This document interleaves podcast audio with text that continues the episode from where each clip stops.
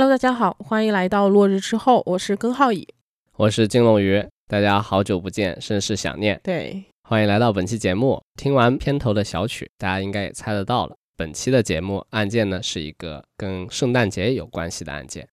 那在下周呢就是圣诞节了，每一年的圣诞节呢，在咱们国内其实都有很多的布置。就是那些商店里面玻璃上的圣诞元素啊，这种窗花，还有什么麋鹿、铃铛、圣诞老人之类的，对吧？对的，尤其是这几年感觉越来越多了。对，近几年都越来越多了。我们之前还去凑过热闹，逛逛圣诞集市什么的，还挺开心的。但是这两年其实国内也会有关于过不过洋节的讨论，对吧？就是各方面都会有声音说，有的说支持，有的说不支持。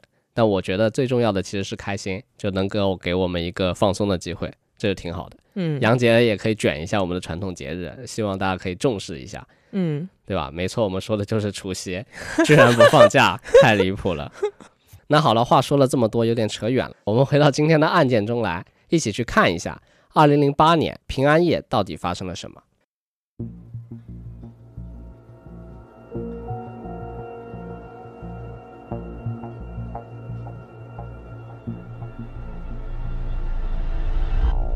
那让我们回到二零零八年十二月二十四日的洛杉矶，虽然这里是洛圣都的原型，洛圣都是哪里？好耳熟啊！洛圣都就是 GTA 五的那个城市哦，那个游戏里面那个。对，但是呢，此时的洛杉矶并没有那么多混乱和犯罪事件，就大家都在准备过节嘛。圣诞月以来，这个圣诞节的气氛是越来越浓烈的，大家都比较开心，比较期待这个节日。那在洛杉矶市中心东部三十五公里的地方呢，有一个叫做科文纳的城市。这个城市里面呢有五万居民，人不是特别多，但也其实不少了。那大家早在一个月之前呢就开始为圣诞节做准备了，麦克一家呢也不例外。那从黑五开始，他们就着手准备采购圣诞节的物品了，陆陆续续呢分批次给家中增加了不少的圣诞物资。那包括圣诞树啊，那些装饰用的彩灯啊，什么圣诞聚餐的主题餐具，还有一些什么礼物贺卡之类的。那在家人一番布置之后呢，在平安夜当天，家中的圣诞氛围直接就是拉满了。那让我们看看麦克家里呢都有些啥？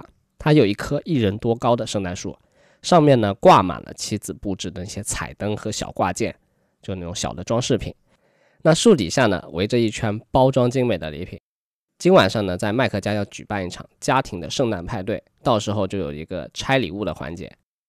这估计也是最爆笑欢乐的环节了，小朋友们应该就乐坏了。那除了这些装饰之外呢，他们家今年圣诞晚餐也是无比的丰富。其实圣诞晚餐就跟我们浦西的年夜饭差不多了。对，那他们自然也有跑不掉的传统大菜啊，火鸡，表皮被烤得金黄的那种。那整个餐桌上呢，都弥漫着温馨的气氛。那家人们围坐在一起，大快朵颐，推杯换盏，谈论着近来的生活和工作，也畅想着未来。那就这样。快乐的时光总是过得很快，转眼呢就到了十一点多，大家都还意犹未尽啊，愉快的互动着，跳舞的跳舞，唱歌的唱歌。可能这时候大家就会想，接下来他们家是不是要出什么事儿了？毕竟这老套路了，温馨快乐的气氛都烘托上去了，意外可能就要发生了。确实，在这个时候呢，意外的确发生，但是并不是他们家哦，而是他们的邻居，几十米外的西尔维亚夫人，他们家的房子发出了一声。爆炸声，接着呢，这个火焰呢就从门和窗里面冒了出来。那看到邻居家突然发生意外，麦克一家呢便急忙出门查看情况，看看究竟发生了什么，并且呢，他们第一时间也报了火警。那就在他们刚出门，便远远看到有一个人从着火的房子前面呢启动了汽车，一溜烟开车就走了。麦克还寻思着，这火势这么猛，还有人能够跑出来，并且去开车去找救兵。也是挺好的，那他没有多想，便立即呢就赶往着火的房子，看看其他他还有什么可以帮的。那附近呢也有一些其他的家庭，看到这个大火呢，也纷纷出来看看能够帮上些什么。那走近一看，大门旁呢倒着一个孩子，那面部呢受到了严重的伤害。那在旁边地上，正对着二楼窗口的位置呢，躺着一个年轻的女子。这个女子由于刚刚跳窗逃出，她摔伤了脚踝，现在是不能动了。众人看到之后呢，便把二人抬到了远离着火房子的地方，就等待消防员还有救护车过来救援嘛。那从脚踝受伤的女子他们口中得知呢，她原来在二楼的房间里面独自听歌的，突然楼下就传来了爆炸声，接着房子内部呢就立马变成了一片火海，他为了逃生，便从二楼跳了下来。房子里应该还有其他人，因为他们当时呢正在开圣诞舞会嘛。那虽然得知房子里可能有还有其他人，但是大家都没有这个火场救援的经验，并且现在这个火势蔓延的很快，就整个房子、整个屋子都已经开始燃烧了，火焰的高度呢都已经高达了十米。哇，火好大！对，就是那种火光冲天的感觉。所以呢，大家也只能在屋外干着急。他们只能猜测到底发生了什么，为什么会发生这样的意外？那除了猜测之外呢，大家其他也做不了什么。那就在这时候。大家焦急的等待中呢，从房子后面不远处跑出来一个脚步踉跄的人。这个人呢，正是西尔维亚的妹妹。对着众人，他就说：“有人朝房子里开枪了，而且放火烧了房子。他现在要打电话报警。”于是呢，有一户邻居呢就扶着他来到了他自己家中，然后拨打了报警电话。那我们下面可以听一下当时的报警原声。Um, yes, I'm on Northwest Avenue. Uh-huh. I'm a homicidal guy, and he, he shot my little cousin right now. Okay, is there, can you tell if there's anybody injured? Because we have fire department and officers en route. Hello, hello. Hi. Please come immediately. Who, who's in your house? Immediately. Ma'am, is the guy in your house right now? We're having two houses down on the cul Okay, okay. Ma'am, ma'am, hold on, hold on. Is he at your house? Yes, he's got the 那可以听得出来，报警的时候， 西尔维亚的妹妹是惊魂未定的，而且全程是带着哭腔的，在和警方说当时现场的惨状。那等消防员到达现场的时候呢，这个火势已经彻底失控了，就火光冲天，天空都被染成了红色，你可想而知，对吧？有多么大这个火。嗯。那最后在当地几十名消防员的几个小时努力之下，才逐渐控制住了大火。第二天天亮的时候呢？这个废墟中还有一些零星的火点啊，场地中还在冒着烟。那这么严重的火灾过后，大家应该也能想得到，之前如果没有能够逃出房子，那现在决然也是毫无生还可能了。而且不是刚刚说他们家还在开圣诞舞会嘛？那这个嗯，死伤人数应该挺多的吧？对的。那在搜索的过程中，警方陆陆续续呢从废墟中找到了九名受害者的遗体。哇，对，由于火灾持续的时间太长了。之前也说火势相当猛烈，那这九具遗体其实现在已经被烧得面目全非，无法辨认身份了，太惨了。最后呢，法医是通过牙齿来鉴定身份，所以呢，他们就确定死者为西尔维亚，还有他的爸爸妈妈以及他的一些小姑子、小舅子和小侄子等亲属。那通过尸检发现，只有西尔维亚和他爸爸妈妈身上有枪伤，嗯，就是那种枪伤的致命伤，嗯，那其他人呢都是死于火灾。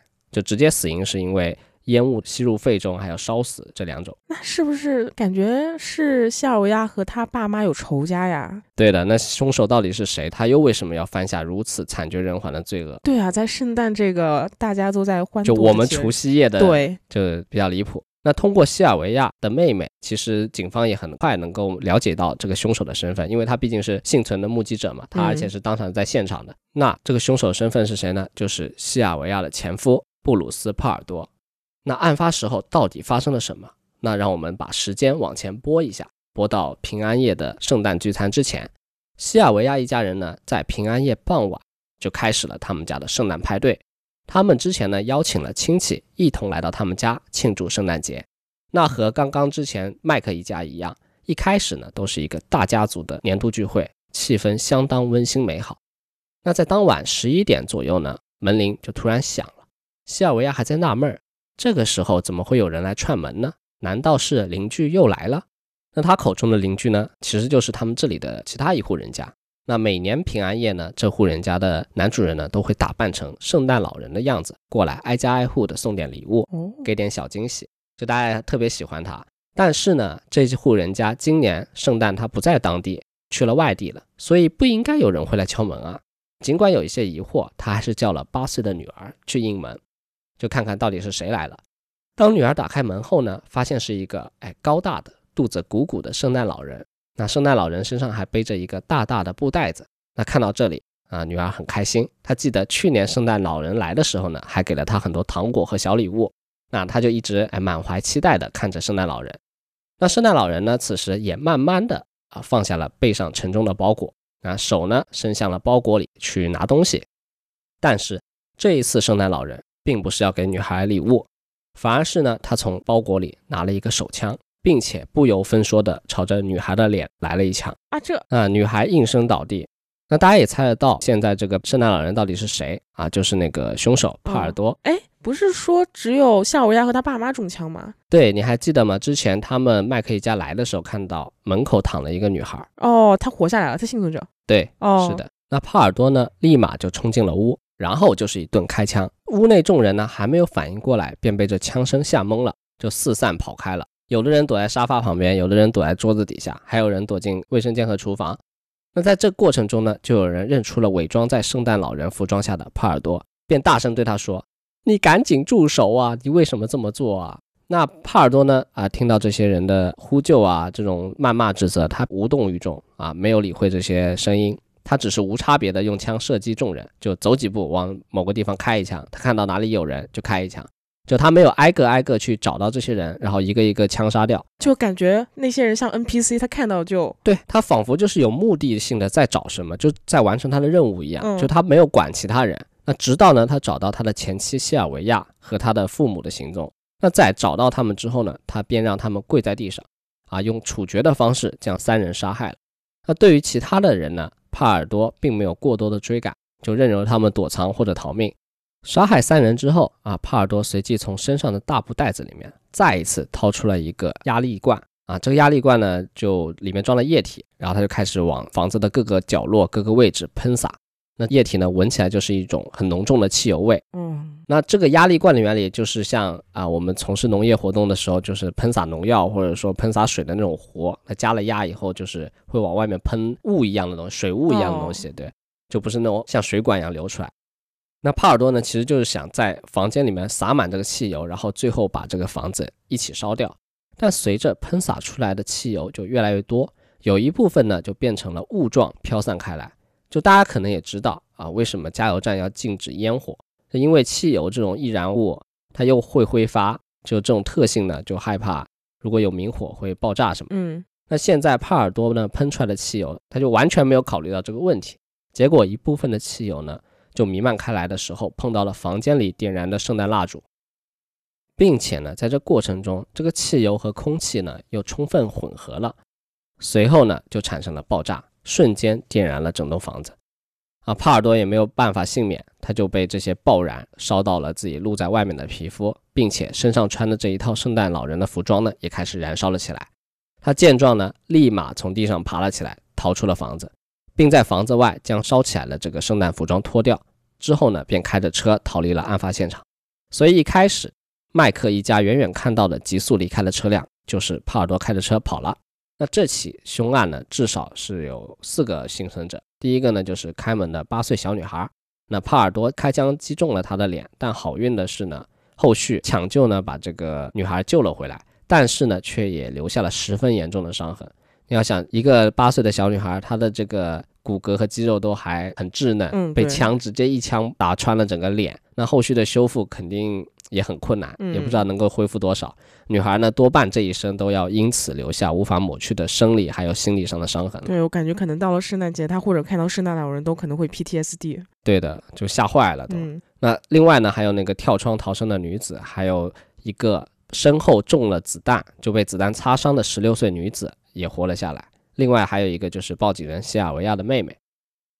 那帕尔多到底为什么会做出这样的行为，犯下如此恶劣的案件？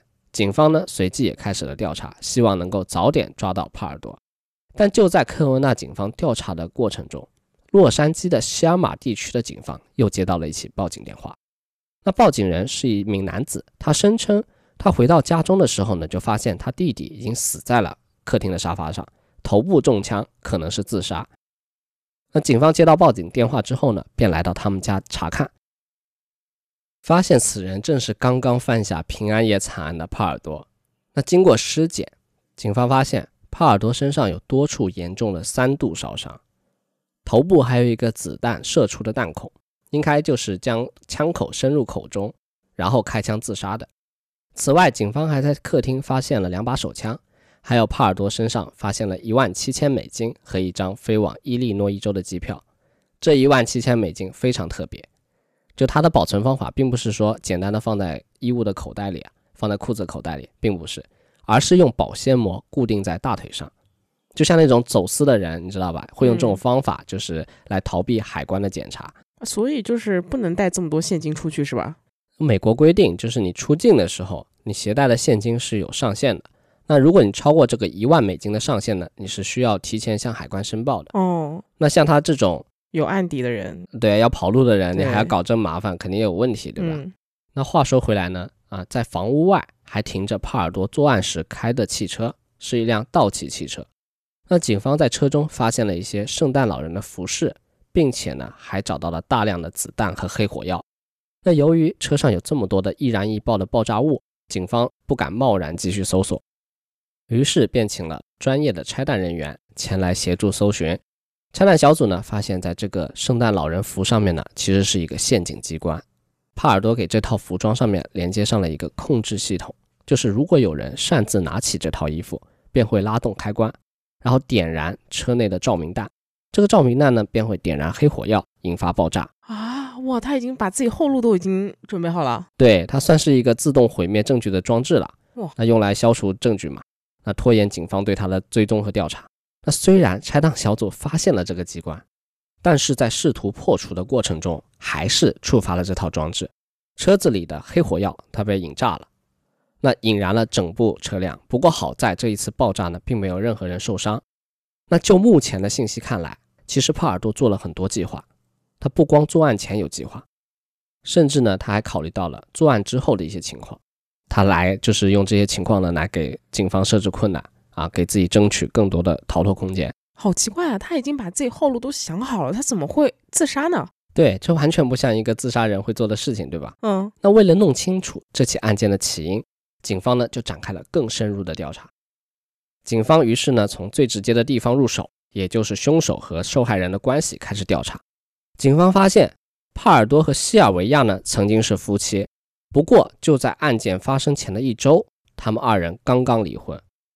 帕尔多根据协议呢，需要每个月付给妻子赡养费一千七百八十五美元，但是帕尔多目前是失业状态，经济状况不好，也没有领到失业金，所以呢，他们在这个经济问题上啊，确实存在一些纠纷。诶，他不是还有一万七准备带走的吗？对啊，他就准备不给别人嘛。哦，就是有，但是不想给。是的，哦，那但是仅凭这个离婚的赡养费，他真的会大动干戈，用这么恶劣的方式进行报复吗？似乎好像也不太能够说得过去，对吧？警方呢，便也开始从帕尔多周围的人开始了解帕尔多这个人。但是在这个走访过程中，啊，几乎所有被问到的邻居或者日常和他有接触的人都对帕尔多的印象非常好。邻居说，他时常能够看到帕尔多在自家院子里面遛狗、捡草坪。每次路过和他打招呼的时候呢，帕尔多都是充满了笑容，就十分阳光友好、十分温和的一个人。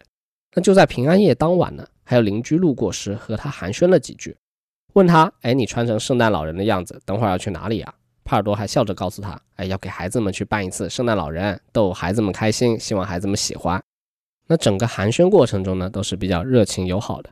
除此之外呢，帕尔多还是一个虔诚的天主教徒，他时常会去教堂做弥撒，甚至还会主动给教堂做志愿者，来招待前来做弥撒的教徒。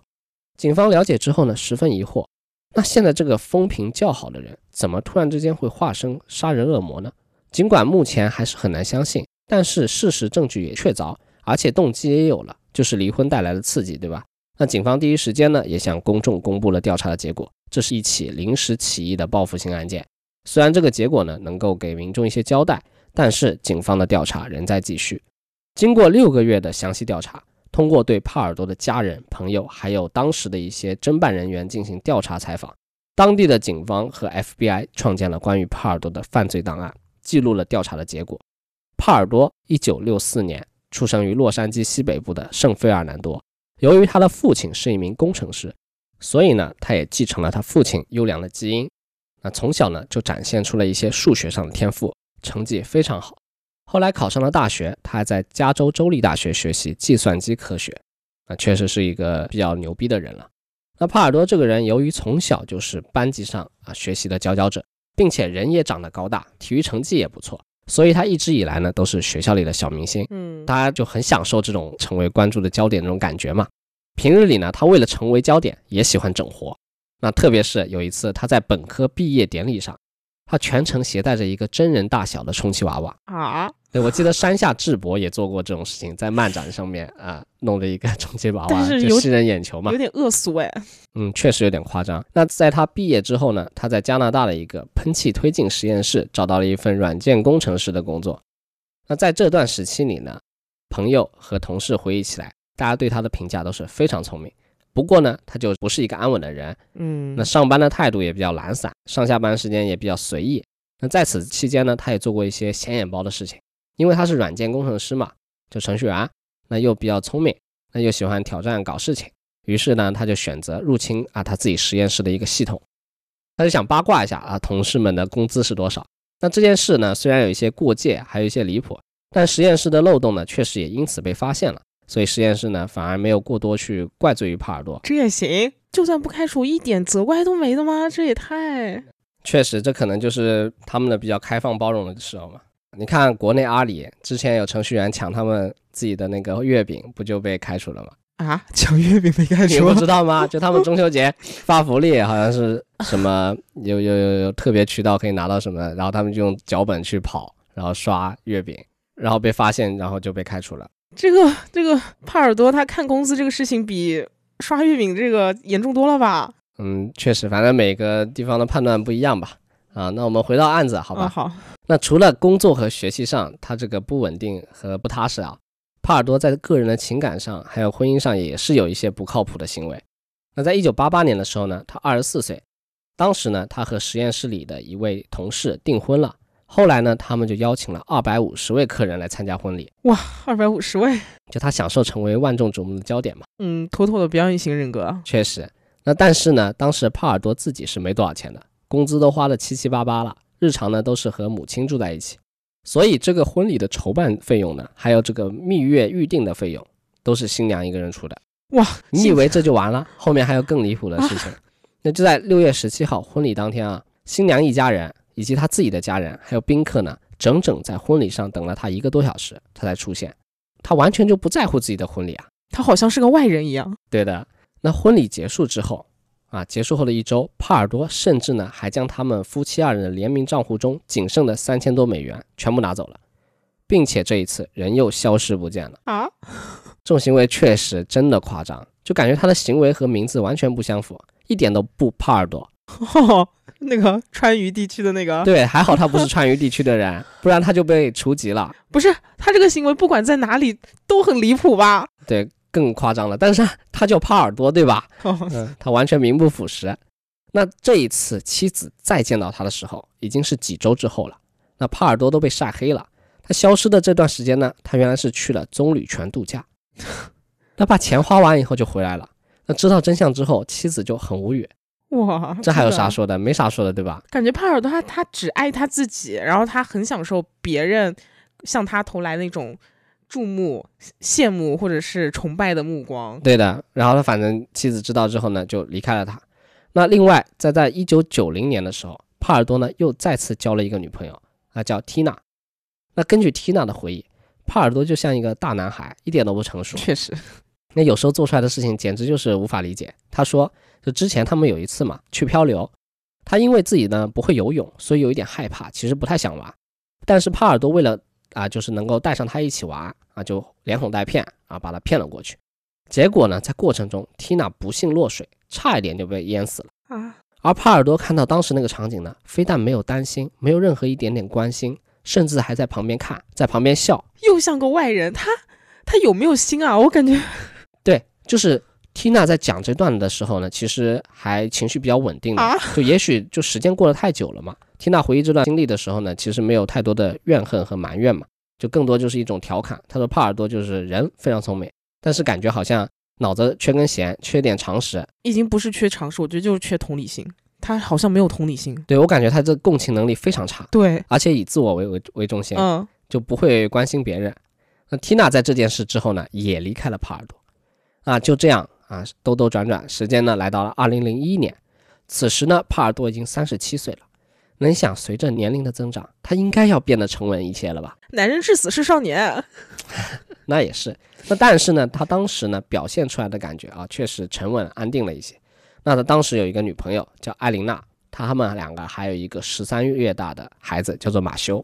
那一家三口呢，一起住在伍德兰希尔斯。哦，说是女友是还没有结婚领证，是这个意思吗？对，没有哦就是成为官方意义上的夫妻。那三十七岁了，人总该稳重了吧？还是一个孩子罢了。对，生活总该要变好了吧？但是人真的是江山易改，本性难移，这回又又又又又出事了。那就在那一年新年后的一周，孩子他独自在后院玩耍的时候呢，掉进了游泳池里面。那此时帕尔多正在家里看电视，就他根本就没有看孩子在哪里。一般如果是孩子的父母，特别是这种小孩子，你都会去看他是不是在周围，嗯是在干嘛，安不安全之类的，对吧？他完全没有察觉。那随后等到艾琳娜回到家中的时候，他就发现帕尔多正抱着马修在那里尖叫哭泣。你说我也不知道他当时有没有打电话报警去送医院，但后来的话，马修是被送到医院救治了。那尽管全力救治之后呢，保住了马修的性命，但是由于溺水时间过长，这个长时间的缺氧，马修的大脑呢受到了不可逆转的损伤，就丧失了行动能力，还有这个智力和认知也受到了巨大的影响。艾琳娜呢，因此就带着孩子马修也离开了帕尔多。这些经历真的可以说明，这帕尔多这个人确实问题太大了。对，就是可能不熟的人，就邻居什么的，看他外表应该是个阳光温和又聪明、那个友善的人，但和他相处下来，就能发现他问题很多。对的，而且我觉得可能不结婚才是他最好的选择，就他既不害人，也不会害自己。对，但是命运就是如此造化弄人，在二零零四年的时候呢，帕尔多遇到了西尔维亚，并且这段姻缘还是西尔维亚的姐夫介绍他们两个认识的。西尔维亚在之前的婚姻中啊，她之前有两段婚姻，生了三个孩子。那周围的朋友们呢，一致认为帕尔多需要一个脚踏实地的女人和一个大家庭来拯救这个大男孩。于是他们在相识一年多之后呢，在二零零六年的一月二十九日结了婚。帕尔多买了一套价值五十六万五千美元的三居室房子好家伙，啊，但是他其中贷款了四十五万多，哦，这次终于是由他来付钱了。就对他自己贷款的。那婚后呢，他们还买了一只秋田犬，陪伴小女儿一起长大。那起初，帕尔多呢被妻子一家就热情好客这种氛围深深吸引了，毕竟他一个人独居独身已经这么多年了嘛，对吧？他仿佛找到了一个温暖的港湾，就以后再也不用孤身一人了。所以一开始呢，他们二人的关系是非常好的。但是这个美好的关系也没维持多久，在一年多之后，西尔维亚就觉得，哎，帕尔多怎么变了？他变得冷漠了，就好像故意在疏远他和孩子们，并且呢，也不愿意花钱维持这个家庭的正常开销，就变得非常吝啬。因此呢，他们经常为了钱而争吵。那随着争吵的次数增加，他们呢就感情越来越差。在二零零八年三月七日呢，就开始分居了。但是这个时候，小女儿呢还在上幼儿园，并且马上就要毕业了。西尔维亚就和帕尔多商量，哎，最后几个月了，能不能再继续住在这里，就方便照顾女儿的上学嘛？因为之前她一直住在这里，所以女儿上幼儿园肯定也在附近，对吧？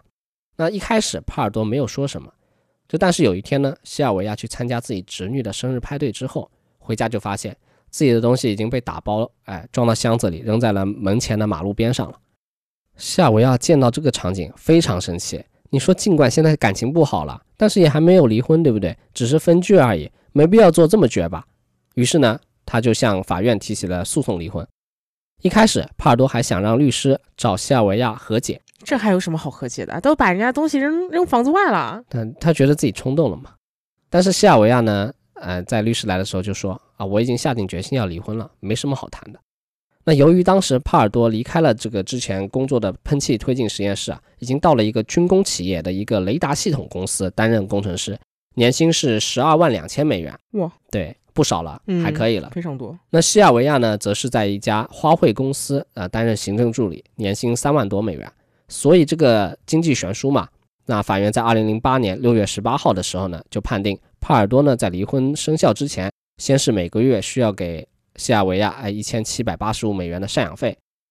那对于月薪差不多上万的帕尔多，其实这点赡养费应该不是什么大问题。是啊，也才七分之一吧，他的工资啊。对，差不多。那你说这点赡养费不是问题，那为什么后面就有问题了呢？那其实是这样子，在七月三十一号的时候呢，由于帕尔多谎报了自己的工时，就有时候没在公司，他说自己在公司；有时候没加班，他说自己加班了，就导致自己哎每个月的工时很长，他领到的工资就更多了嘛。哦，我发现他真的很喜欢耍小聪明。对的，那这件事情被发现了之后呢，啊，公司就把他解雇了。帕尔多呢，因此也陷入了经济危机。那他本来是想说啊，我被解雇了，是不是有会有那个 N 加几的赔偿，对吧？但是因为是他个人过错导致被解雇的，所以这一个赔偿金是没有的。那他又想去领失业补偿金，就是去州里面申请，但是因为他还是因为欺骗这种欺诈导致的离职，所以他们没办法申请得到。所以他现在啊，一方面没有收入了，另一方面还要给妻子赡养费，还要付买房子的时候的贷款。你说其他支出也就算了，自己省吃俭用也能省，但是这种每个月都要固定支出的项目，帕尔多确实是付不起了。那此时的帕尔多呢，是山穷水尽，他就开始了他的报复计划。我搞不懂他有什么好报复的，全是因为他自己的原因啊。但他就觉得错的不是我，嗯是世界。唉，所以呢，他在八月八日的时候呢，就开始在一个枪店中购买了一把九毫米口径的手枪。那由于加州当地的法律规定，这种可以隐藏的放在衣服里的枪械呢，它是销售是有限制的啊，每三十天只能购买一次，每一次呢只能购买一把。于是，在三十天之后，九月八日呢，帕尔多又在同一个商店买了第二把。随后呢，在十月十一日、十一月十三日呢，又接连购买了两把。那除了买枪上面的准备呢，他在这个服装上面啊，就之前说的圣诞老人的衣服，他也提前做了准备。在九月八日呢，他在开服装店的邻居那边订购了一套圣诞老人的衣服。他对邻居说啊，自己要参加一个儿童派对，说是十一月底的时候来拿，先给你两百块的定金。那在之后的两个多月里呢，帕尔多也是在积极寻找工作，但是八九月份前不着村后不着店，时间不对，招聘的公司很少，所以他一直也没有找到工作。他就到法庭上面去抱怨啊，去跟法官说现在过得不行。他说我自己没有收入，每个月还要还房贷、给赡养费，压力太大了。而妻子西尔维亚呢，则是和父母住在一起，啊，住在大房子里面，日常开销也不大，赚来的钱呢就可以随便花，随意去吃任何好吃的餐厅啊，去吃饭，去喝下午茶，甚至还能去旅游，还能和家人一起去拉斯维加斯消遣。他甚至还觉得自己才是应该被给赡养费的那个人。那由于实际情况确实困难啊，法官也同意了，赡养费可以暂停支付，后面有钱了再补。之后有什么协商的内容呢？再慢慢敲定这个离婚的细节。那在这一段黑暗的时间内，帕尔多其实呢还是接受到了一些关怀的。那有一个高中的老同学欧文打电话跟他说：“哎，你好久不见了，要不来爱荷华州，哎，来我这里坐坐。我们这么多年没见，十月份也是正好我的生日，你过来一起庆祝庆祝，玩一下吧。”那在欧文家中，啊，帕尔多就把最近的困难和欧文说了。这离婚让他感觉非常困苦，他现在又没有钱，时常呢坐在家里就是懊恼，为什么人生会一塌糊涂，会走到今天这个地步。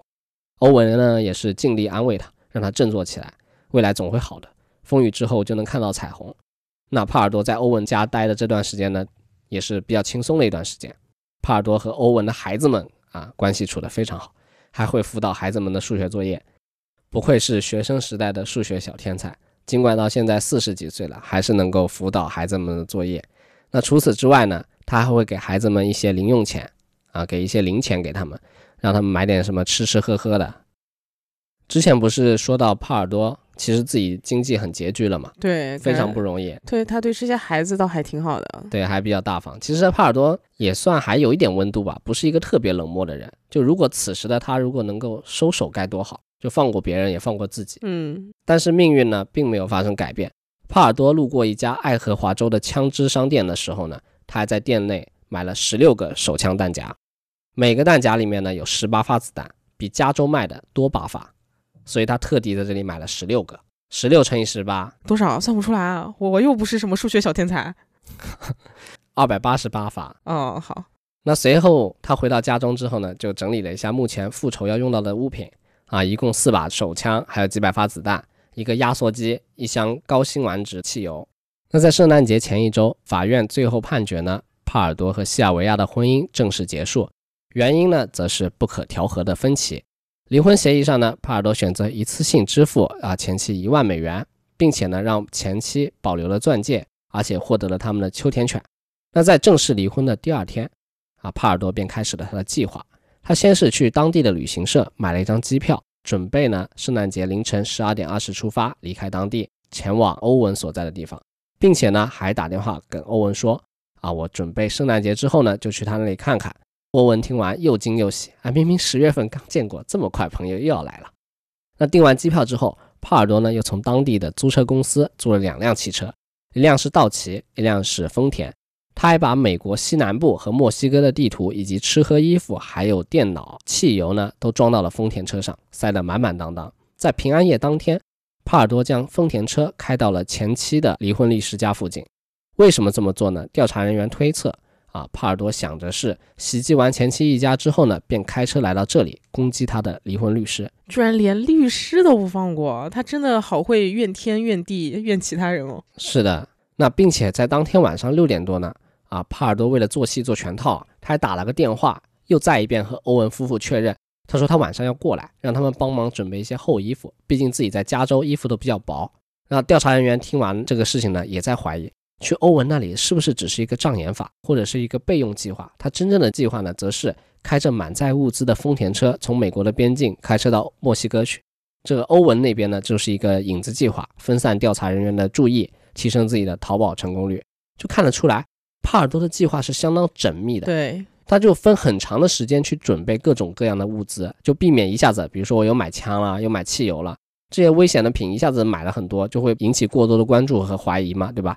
就他分批买，同时呢，他还制作了多条逃跑计划，嗯，以及一些用来牵制警方办案的计谋，还有车上的一些自毁装置，对，包括这个车上自毁装置，还有这个假意去伊利诺伊州的计划。那帕尔多其实真的是一个机关算尽的人，就确实聪明。就如果他把这个脑子放到别的地方上来说，确实是个人才，对吧？但是呢，他这一次千算万算，还是算漏了一处，就是这个汽油的特性，以及圣诞节会有很多点燃的蜡烛。哎呀，这么一说，他之前有个女友，女友不是说他缺乏常识吗？那可能这啊，这有可能也有一点缺乏常识。对，就他本来还想说，我撒完以后，我自己控制纵火的时间，对吧？我能够全身而退。但他这一次并没有就是完全掌握，汽油提前爆炸了，导致他自己也身受重伤。可能也是因为身受重伤，所以他没有办法啊完好无损的逃亡，没有办法去墨西哥享受剩余的人生，所以他只能趁着哥哥不在家的时候潜入其中，在沙发上自我了结了。至于他为什么身受重伤，大面积皮肤都三度烧伤的情况下，还能驾车几十公里前往哥哥家，在警方的调查结果中说到，他的血液中检测出了毒品的成分。就可能是这些毒品才让他变得这么彻底的疯狂，就完全失去了理智，而且也能够帮他起到一定止疼的作用。就说明他在犯案之前一直在吸毒，就或者说他之前就是有这个贼心没这个胆，然后借助了毒品的力量，然后当天晚上做了下了这起疯狂的案件，一起十分令人惋惜和难过的案件。嗯，就也许帕尔多和西尔维亚根本就不应该走到一起。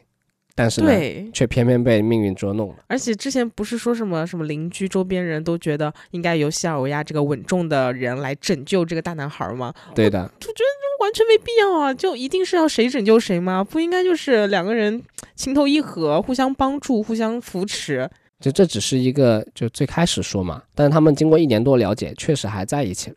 就我觉得，大男孩不应该有别人拯救。对啊，就他其实根本就。不适合和别人结婚，他一个人更好。是的，他好像不能处在一个亲密关系中。对的，时间长了他会出问题。好像他之前的女朋友或者怎么样，都是在一定时候就一开始都还行，那到一定阶段的时候都会离他而去。对，而且其实我感觉他是应该后面有学乖的，就是一开始他第一次结婚的时候钱都不愿意付，然后和西尔维亚结婚的时候他是愿意自己花钱，甚至贷款买房子的。然后甚至在刚结婚一年，他都表现出很好，但是这始终是他伪装出来的嘛。然后所以这个也维持不了多久，最后还是崩坏了。对的，怎么说呢？就是说，呃，帕尔多这个人，他虽然很聪明，但是我觉得他并不聪明，你知道吧？就是虽然智商高，但是他的性格上的一些缺陷，就导致他这个人生就过得很糟糕。对，他的情商比较低，其实他很难控制自己的情绪，而且其实可能也是因为他从小到大都是属于那种众星捧月。受大家欢迎，他其实应该是没受什么挫折的。包括他在第一家公司黑自己那个公司系统的漏洞，然后去知道别人公司这种事情，也最后没有受到严惩，这可能也让他会有抱有侥幸心理。而且看得出来他是个非常自负自大的一个人，就是他很喜欢通过一些呃耍小聪明，然后来显现自己就很显眼包嘛。但感觉其实真正他聪明的人，他是懂得韬光养晦的，他也很沉稳、很谦虚。我觉得这才是真正聪明的人。是的，那可能说帕尔多只有一些小智慧吧，并没有一些大格局。唉，还是性格决定命运啊。就有些人可能很强，能力很强，但是他的性格注定他可能未来不是很好。对，因为一副好牌打得稀烂啊。那总之，这个案件呢，其实就是科文纳当地最惨烈的案件之一。不管经历过多长的时间，当地人们都会记得在这一次案件中的受害人。真的，这些受害人太无辜了，他们什么都没做，就被这样恶意的报复。是啊，没有人能够想到，在外人看来是一个比较好好先生的人，最后的心理竟然如此扭曲。在经历挫折之后，竟然会想到报复曾经最亲近的人，这防不胜防啊！那我们这一期节目就到此结束了。如果大家有对这个案件有什么想讨论的，可以在评论区留言。如果大家喜欢我们的节目，可以给一个收藏和转发。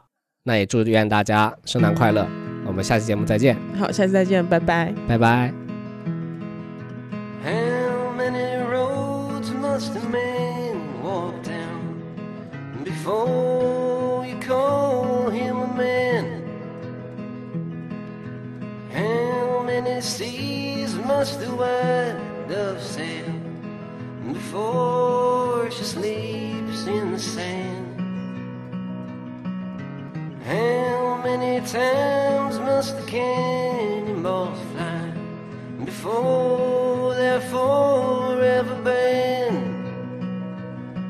The answer, my friend, is blowing.